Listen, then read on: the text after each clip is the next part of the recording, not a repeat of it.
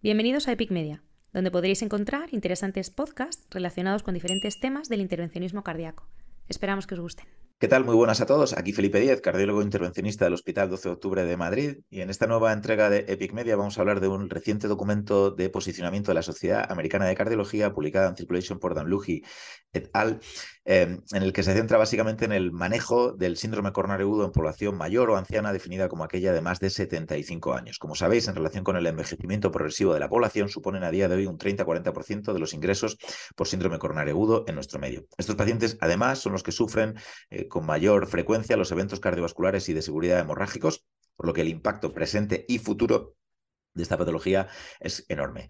Evidentemente, y como todos ya conocéis, la evidencia científica asociada a esta población mayor siempre es menor, puesto que el porcentaje de pacientes incluidos en ensayos clínicos siempre es bajo el documento de consenso comienza con un repaso de los cambios fisiopatológicos asociados a la edad, que es muy interesante. Destaca el aumento de la presión arterial sistólica y la disminución de la diastólica, lo cual tiene un impacto en el flujo coronario, y la rigidez ventricular, la hipertrofia ventricular compensatoria, la disfunción diastólica asociada a estos cambios que hacen que la angina como síntoma en esta, en esta población sea frecuente, incluso en ausencia de enfermedad coronaria. Es evidente que estos pacientes tienen una alta prevalencia de enfermedad de factores de riesgo cardiovascular y que los factores de riesgo cardiovascular tienen más tiempo porque son más viejos para hacer efecto por lo que el sustrato de enfermedad coronaria es claro. A este sustrato hay que añadir la frecuente disfunción endotelial asociada a la edad y un eh, concepto que yo desconocía, que me parece muy interesante, que es la inflamación leve crónica estable, conocido en inglés como la inflammaging, lo cual es evidentemente un sustrato y un factor de riesgo.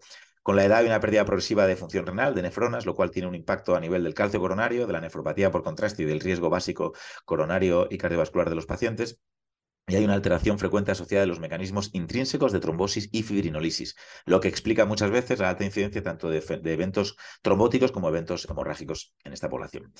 La parte, desde mi punto de vista, más interesante de todo el documento de consenso y que os recomiendo encarecidamente leer es la que hace referencia a los grandes síndromes geriátricos, que yo diría que es la conclusión número uno de todo el documento de posicionamiento. Los síndromes geriátricos, como son la multimorbilidad, la fragilidad, el deterioro cognitivo, el deterioro funcional y sensitivo, el déficit nutritivo, las caídas y la polifarmacia, todos ellos son muy prevalentes en la población anciana, como todos sabéis. Y todos ellos tienen un claro impacto pronóstico. Aumentan la mortalidad, aumentan aumentan la tasa de eventos cardiovasculares, de infarto, de ictus, aumentan la estancia hospitalaria y aumentan las complicaciones hemorrágicas.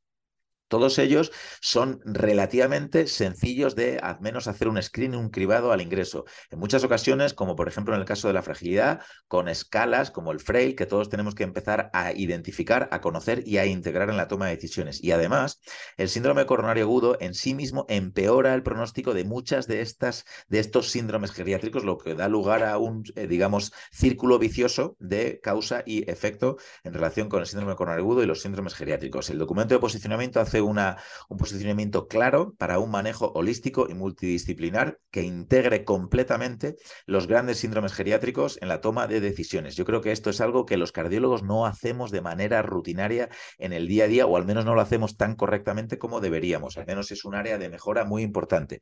Estos síndromes geriátricos no solo empeoran el pronóstico, sino que en muchas eh, ocasiones identifican a pacientes que no se van a beneficiar de estrategias invasivas y de revascularización que usamos de manera rutinaria en pacientes jóvenes. El concepto de futilidad, la definición clara de objetivos y el techo terapéutico es algo que tenemos que integrar de manera capital en esta población anciana con síndrome coronario agudo.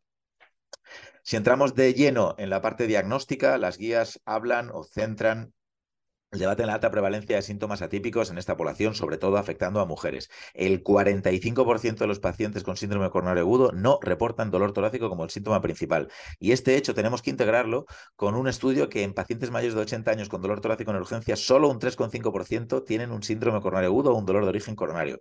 Esta dualidad hace que la eh, utilidad de la clínica siempre sea relativa o como mínimo aumente la complejidad de su interpretación. El electrocardiograma es fundamental, pero no podemos obviar que una alta prevalencia de pacientes pacientes tienen trastornos de la repolarización basal asociados a la edad. Y por supuesto, la troponina ultrasensible tiene un alto peaje en términos de ultrasensibilidad, sobre todo en esta población anciana, en el que hasta un tercio de la misma tiene valores basales por encima del percentil 99 de la población, que es el, el que se considera el punto de corte para la definición de infarto agudo de miocardio. Este daño miocárdico crónico en meseta tiene mal pronóstico, pero no es un síndrome coronario agudo. Y el infarto tipo 2, también muy frecuente en población anciana, tiene mal pronóstico, pero no es un síndrome coronario agudo. Este documento de posicionamiento insiste en la importancia de la seriación, de la valoración de las curvas de troponina y de la integración con una clínica de la que no siempre nos podemos fiar y un electro que muchas veces ya es patológico de base. Es por ello que hace una llamada de auxilio, no sé, de atención a la utilidad de la cuarta definición universal de infarto en población anciana y lo que globalmente dicen es que evidentemente el diagnóstico de síndrome coronarial agudo en población anciana supone en muchas ocasiones un verdadero reto diagnóstico. Si entramos en la parte de tratamiento, hay una parte inicial de revisión de farmacocinética y farmacodinámica, absorción, distribución, primer paso hepático, eliminación renal y hepática, que os recomiendo leer como, eh, digamos, cura de humildad para darnos cuenta de la cantidad de cosas que desconocemos o de las que no estamos completamente actualizados. Hay una llamada de atención al ajuste de dosis de fármacos por función renal y por bajo peso, menos de 60 kilos, muy frecuente en esta población anciana. Ejemplos como el apixaban, el edoxaban, el prasugrel o lo que hacemos a día de hoy en el laboratorio de hemodinámica todos los días, que es ajustar heparina anti-GP2B3A o cangrelor por peso, es, digamos, la dirección adecuada. Pero se hace una llamada de atención. ¿Qué pasa con el resto de medicamentos que se usan a día, de, a día, día a día en práctica clínica sobre los que no hacemos ajuste ni por función renal ni por peso? Llamada de atención como mínimo. Con respecto a la base del tratamiento antitrombótico, con respecto a la doble integración, mejor el clopidogrel. Hay dos ensayos clínicos, hay un registro que es el SWIFT un metaanálisis con más de 15.000 pacientes que establecen un claro beneficio en riesgo eh, de, eventos trombóticos y hemorrágicos con el clopidogrel, mismos eventos cardiovasculares a expensas de una reducción de los sangrados. Si por alguna razón el TICA o el PRASU es mandatorio, por un estén en el tronco, se recomienda cambiar a clopidogrel, switch, estrategia switch, al mes del de, TICA o el PRASU. Y si el paciente tiene indicación de anticoagulación, sobre todo por una fibrilación auricular. Nos hablan de estrategias de triple terapia cortas de 30 días, de cuatro semanas. Esto ya es opinión personal, creo que se han quedado cortos, se han sido demasiado conservadores. Se pueden hacer estrategias mucho más cortas de triple terapia, de 5 o 7 días, de ingreso hospitalario y luego de doble terapia hasta el año. Y he echado en falta una referencia a los anticoagulantes orales de acción directa, que en este contexto eh, son de elección con respecto a los antagonistas de la vitamina K. Para reducir el riesgo de sangrado inherente a las estrategias invasivas, se recomienda el uso sistemático y rutinario de la vía radial y de los stents farmacoactivos. Y una cosa muy novedosa que yo creo que hacemos poco, que es el uso de pautas cortas de doble antiagregación, que con stents farmacoactivos tienen una gran, enorme cantidad de ensayos clínicos que asumen una relación riesgo-beneficio muy buena en términos de eventos clínicos netos. De acuerdo a vías de práctica clínica, se recomienda no pretratar, segundo antiagregante en boca, en sala, si se decide intervencionismo percutáneo, y se insiste en el ajuste de dosis, eh, peso y función renal que del que ya hemos hablado. Con respecto al riesgo isquémico, se recomienda el uso de scores de riesgo como el TIMI y el GRACE, pero hacen dos comentarios que son muy apropiados. El primero, ninguno de estos integra los síndromes geriátricos, que es, insisto, mensaje número uno del documento de posicionamiento. Y el dos, el GRACE, que es el que más calculamos en nuestro medio, es muy edad dependiente. Más de 75 años, elevación de troponina ultrasensible y cambios eléctricos, sí o sí, tienes un GRACE mayor de 140. Así que como mínimos para dudar sí o sí de la eh, capacidad predictiva de alto riesgo de estos scores en población mayor. Se habla de la utilidad del manejo precoz. Yo creo que estos pacientes, cuanto antes haga el cateterismo, mucho mejor, no porque vayamos a reducir infartos, sino que vamos a reducir estancia hospitalaria y eso tiene un impacto en cuadros confusionales, en deterioro funcional, etcétera. Y por supuesto, eh, concepto fundamental, los pacientes ancianos cuando llegan a la sala de hemodinámica van a tener mucha enfermedad coronaria y esta va a ser muy compleja, con mucho calcio, con muchas oclusiones y mucho más difícil de tratar que en población joven. Y sobre todo, los pacientes más frágiles, aquellos que se identifican de alto riesgo con los scores de los síndromes geriátricos, son los que más prevalencia de enfermedad coronaria compleja van a tener. Con respecto al manejo invasivo, rutinario en este subgrupo de población, hay un apartado específico, hay cinco ensayos clínicos en población anciana, de los cuales llamativamente cuatro no, tienen, no han encontrado beneficio y uno sí. Esto tiene un poco de trampa, porque son ensayos clínicos pequeños que cuando se metaanalizan se ve que existe un claro beneficio de un manejo rutinario en población anciana. Pero ojo, a expensas de eventos cardiovasculares. No hay beneficio en supervivencia y hay un peaje en términos de sangrados. ¿Esto qué quiere decir? Que el manejo rutinario invasivo es muy, muy, muy adecuado en esta población y cuanto antes mejor, estamos de acuerdo, pero el manejo médico y conservador en pacientes seleccionados es una alternativa muy real, que no solo no estamos matando a un paciente por no hacerle un cateterismo, sino que en muchos casos estaremos ahorrándole eh, eventos eh, en términos de seguridad o incluso un peaje en términos de mortalidad si no seleccionamos bien. Hay dos ensayos clínicos de los que tenemos que estar muy eh, pendientes para publicar, como son el Mosca Frail y el Senior Rita, muchos han reclutado en España, que yo creo que arrojarán luz en este aspecto concreto. Con respecto al con elevación del ST, ninguna novedad. Eh, beneficio eh, similar a población joven, claro, beneficio del intervencionismo y además sobre eh, la fibrinolisis, pero sí hay una llamada de atención a la futilidad de los intervencionismos en pacientes en shock y parada cardíaca. No podemos perder de vista que la supervivencia hospitalaria del shock en un paciente del Kili 4 en un paciente de 50 años ronda el 50%. Cuando traes a la sala hemodinámica a un paciente de 85 años con 6,4 de tensión y noradrenalina a dosis altas, la probabilidad de que estemos siendo tremendamente fútiles en ese intervencionismo es alta y nos la tenemos siempre que plantear.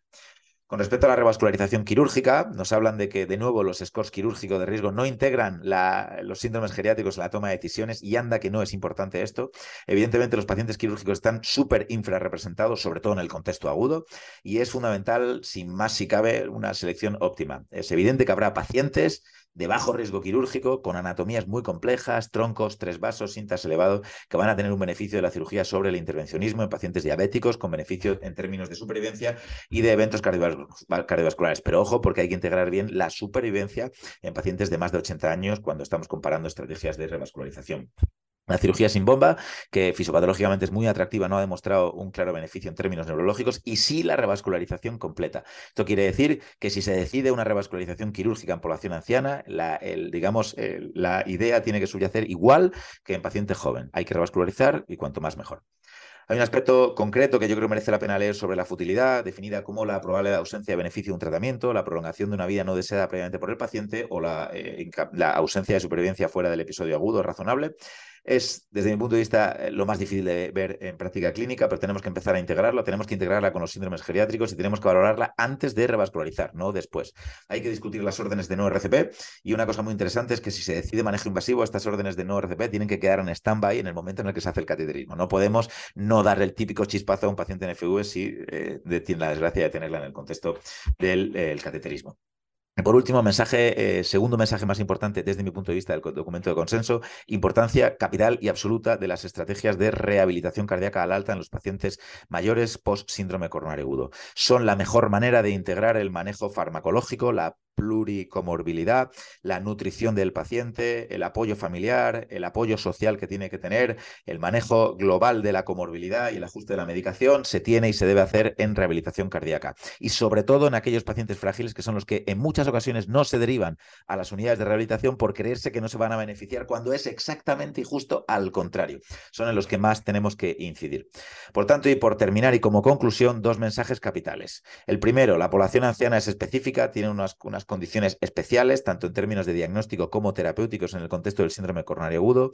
Y punto número dos, tenemos y debemos de integrar los síndromes geriátricos en la toma de decisiones, ser capaces de identificarlos y diagnosticarlos precozmente en el ingreso, integrar estos en la necesidad de aplicar estrategias invasivas y de, y de, y de revascularización y además predecir la capacidad de futilidad en estos pacientes que de verdad sean frágiles para no ser sometidos a procedimientos rutinarios que sí hacemos en gente joven. Y por supuesto, al alta, derivación a unidades de rehabilitación cardíaca para intentar mejorar el pronóstico de nuestros pacientes.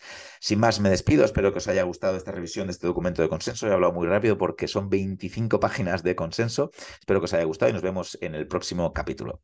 Muchas gracias. Os esperamos en el próximo podcast en Epic Media.